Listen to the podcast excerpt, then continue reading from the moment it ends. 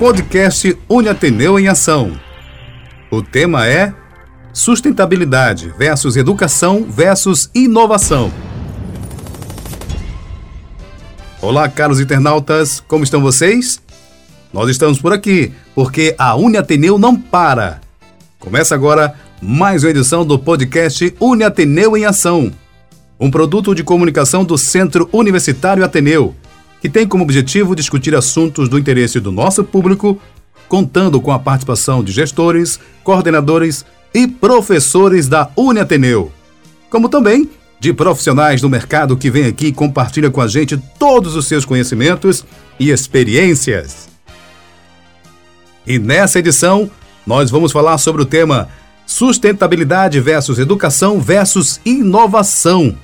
Para conversar com a gente sobre esse assunto tão importante, recebemos a professora Fernanda Farias, docente do curso de Design de Moda da Uniateneu, que a gente agradece. Professora, muito obrigado, viu, pela sua participação aqui no nosso podcast.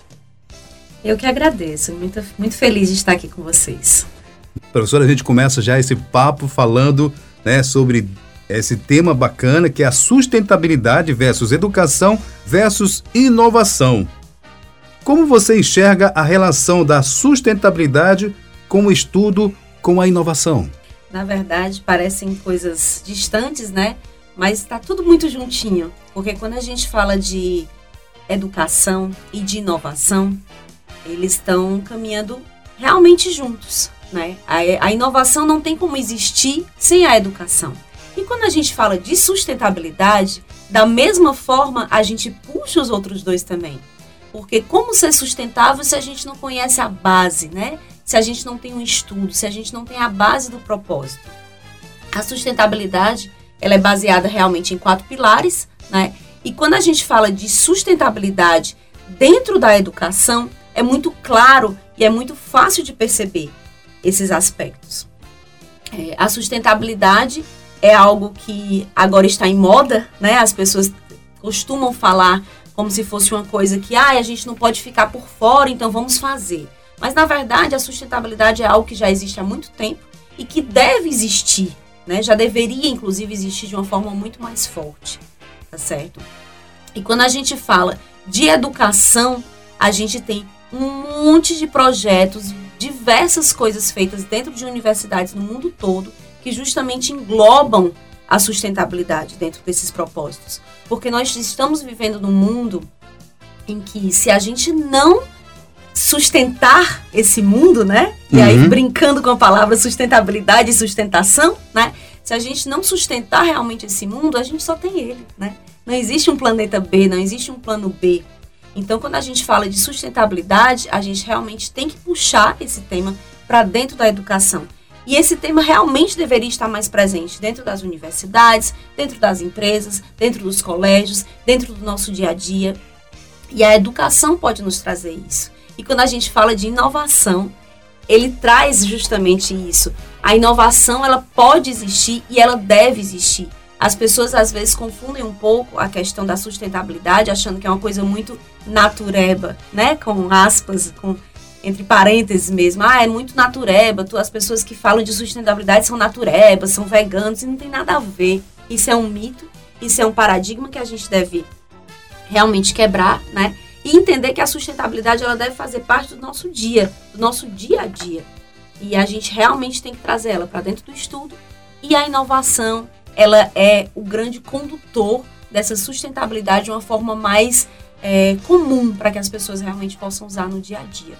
E, e, em cima já dessa resposta da senhora, a gente parte para a segunda, né? E que, em tese, a gente procura fazer e facilitar com que as pessoas entendam mais essa sustentabilidade. A senhora explicou muito bem né, o que é a sustentabilidade.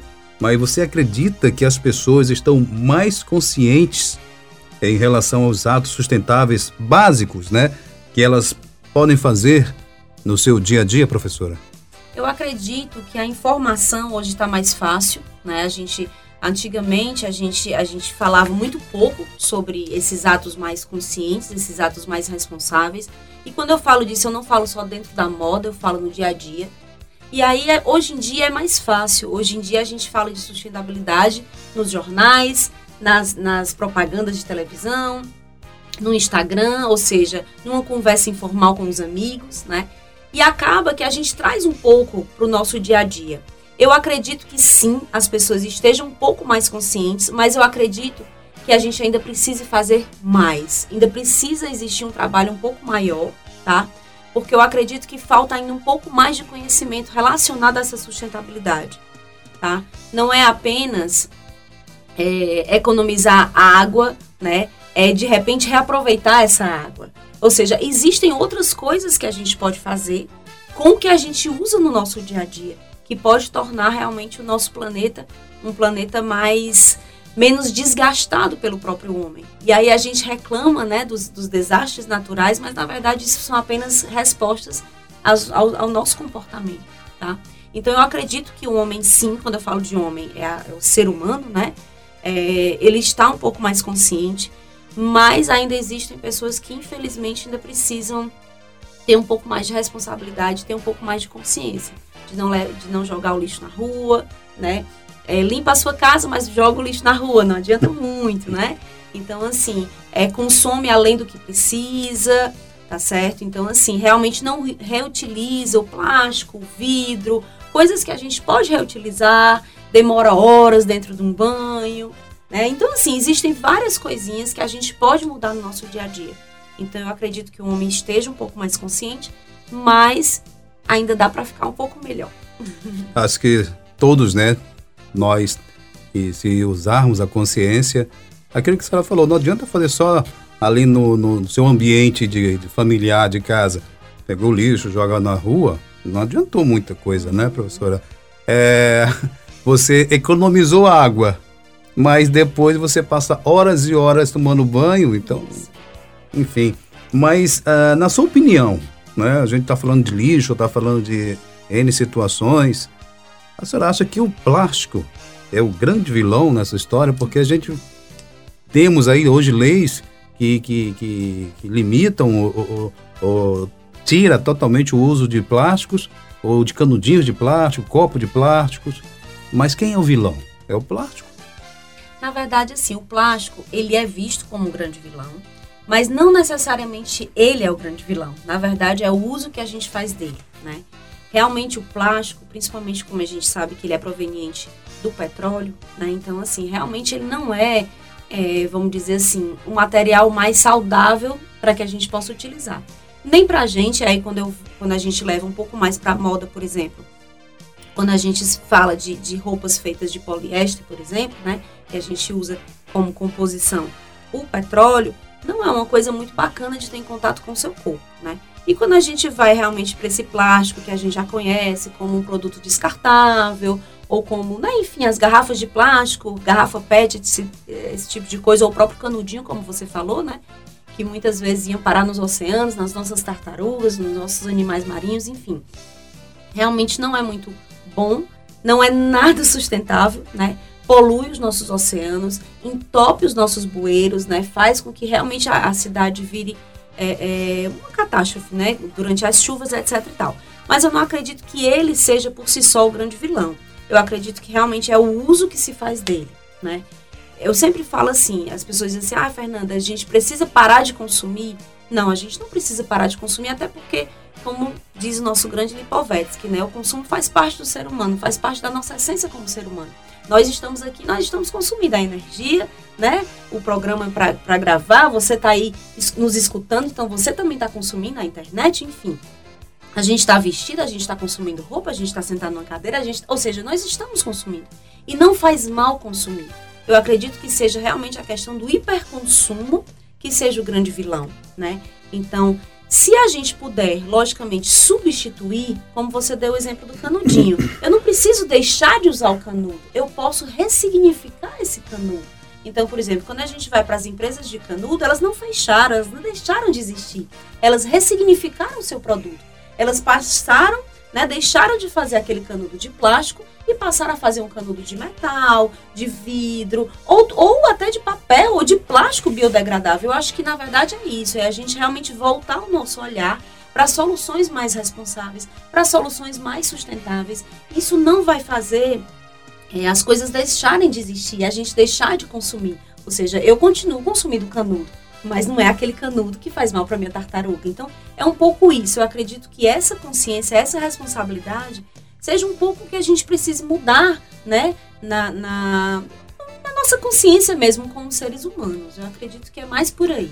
Tem que partir daí, né, da consciência, né, dos seres humanos. Isso, exatamente. Nós estamos aqui com o nosso podcast, o podcast Uniateneu em Ação, hoje falando sobre o tema sustentabilidade versus educação versus inovação. Conversando com a gente sobre esse maravilhoso tema, a professora Fernanda Farias, docente do curso de Design de Moda da Uniateneu. E a gente continua esse bate-papo falando com a professora. Professora Fernanda, que história é essa de bioplástico feito de casca de batata? Como foi essa ideia? Como surgiu isso?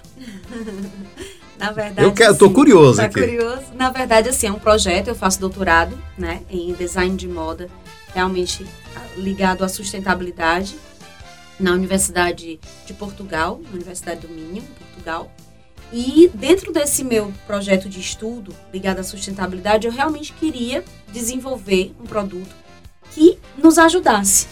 E aí, levando para essa parte da sustentabilidade dentro da moda, né, eu queria inventar, enfim, criar, desenvolver, aprimorar alguma coisa que a gente pudesse, por exemplo, substituir os plásticos e os acrílicos que a gente usa em acessórios de moda. Fivelas de cinto, o próprio brinco, né, botão e por aí vai. E aí, dentro dos meus estudos é, e nas pesquisas, realmente eu falei, por que não, né? Por que, que a gente não pode pegar uma coisa que, que pode ir para o lixo, né, que pode entrar em contato com a terra e que não vai prejudicar o nosso solo, que não vai prejudicar o nosso planeta. Lógico, você pode me dizer, mas Fernanda, a casca de batata não tem problema a gente jogar no lixo, né? Ou, Fernanda, a casca de batata ela é reutilizada em rações animais, ou inclusive grandes chefes de cozinha re ressignificam ela em suas receitas e fazem batatinha frita, né? Uma espécie de batatinha frita feita de casca, e tudo isso é maravilhoso. Então, na verdade, não é o, pro... o problema não é a casca de batata. O problema é justamente o plástico e eu poder utilizar um material que justamente não tem o problema de ser utilizado, ou seja, não tem o problema de ir para o lixo, né, de os aterros, de entrar em contato com o nosso solo, para substituir um produto que sim, ele tem um problema. Quando a gente fala de acrílico, por exemplo, a gente, você pode me dizer assim, mas Fernanda, o acrílico, ele também pode ser reciclado. Tá, ele pode. Eu posso trabalhar o acrílico de forma reciclada, só que o problema é que ele fica amarelado, ele fica diferente, ele não tem o mesmo aspecto dele de um, de um, de um acrílico virgem, vamos dizer assim. E aí o que, que acontece? As fábricas que trabalham com produtos geralmente não querem comprar porque ele está amarelado, ou seja, acabam comprando realmente o acrílico virgem. Ou seja, não resolve o problema. E aí, nessas pesquisas, eu comecei a encontrar realmente é, é, bioplásticos, né, polímeros feitos de de casca de crustáceo, o próprio camarão, né? De casca de laranja. A gente tem, por exemplo, tecidos feitos de bactéria, tecidos feitos de fungo de, de cogumelo. Ou seja, já existem muitas pesquisas a respeito justamente dessa substituição desses produtos, né? Que geralmente é, é, as pessoas têm um pouco de preconceito, né? Porque, ai, mas casca de batata, ele vai criar fungo. Como eu vou estar usando um cinto, daqui a pouco vai estar cheio de fungo, ou vai ficar fedorento. Na verdade, nada disso acontece. Nada disso acontece, né? É, Existe um preparo para isso, né? Existe né? um preparo, lógico, existe uma limpeza, existe um preparo, existem os produtos que a gente utiliza, todos esses produtos também são biodegradáveis, né? Porque também uhum. não adiantaria eu usar a casca de batata e usar um produto plástico, enfim, uma resina, alguma coisa assim, que realmente que pudesse prejudicar. Então o produto é todo sustentável, né? E, e, aí você, ah, eu cansei de usar meu cinto, não quero mais, ou quebrou a fivela, ou um brinco, ou qualquer coisa assim se ele for jogado no lixo, se entrar em contato com o solo, ele vai se deteriorar e vai virar adubo. Que bom. Simplesmente assim, ou seja, realmente a substituição. E os jacarés, cobras vão adorar também, né? Né? na verdade tá ali como um produto, né, que substitui. Então essa é uma pesquisa e, e, e, e eu acredito que é nessa nessa direção que a gente tem que ir. Muito bom, perfeito, acho maravilhoso, parabéns, tá? É, e outra coisa, a gente já está chegando ao final do nosso podcast, mas eu vou fazer a nossa última pergunta, que é bem direcionada para os novos alunos de design de moda. Qual mensagem né, a senhora poderia é, dar para eles eles estão aí nesse, nessa batalha, começando novas soluções, novas sustentáveis, novos, novos, novas ideias? Como é que se, qual mensagem você daria para eles, para esses novos alunos? Na verdade, a minha mensagem é que eles estudem bastante, que eles pesquisem. Na verdade, eles são o futuro né, do nosso país em termos de criação. Né? Então, assim, eu acredito que realmente é, se deva pesquisar mais, se deva sair da caixa. Né? A, gente, a gente tem, logicamente, coisas que eles precisam aprender dentro das teorias, mas eu acredito que um olhar além do que já existe, um olhar além do que se já conhece, né, realmente é o ideal. Então eu indico que se a gente tem é, estudantes que depois vão se tornar profissionais, ou até que estudam e que são profissionais ao mesmo tempo, como acontece muito, uhum. né? Que tem um olhar diferente para esses produtos de moda, principalmente quando a gente, como a gente estava falando aqui, do bioplástico, enfim, de, de trazer para a moda produtos realmente mais responsáveis, com a consciência um pouco maior, a gente tem realmente assim um, um, uma como é que se diz, uma, um direcionamento maior para o nosso mercado de moda, né? Um direcionamento mais consciente. Então, eu acredito que realmente é dentro das, das universidades, é dentro dos colégios, é dentro, é juntamente com esses alunos que a gente deva fazer um trabalho cada vez mais forte.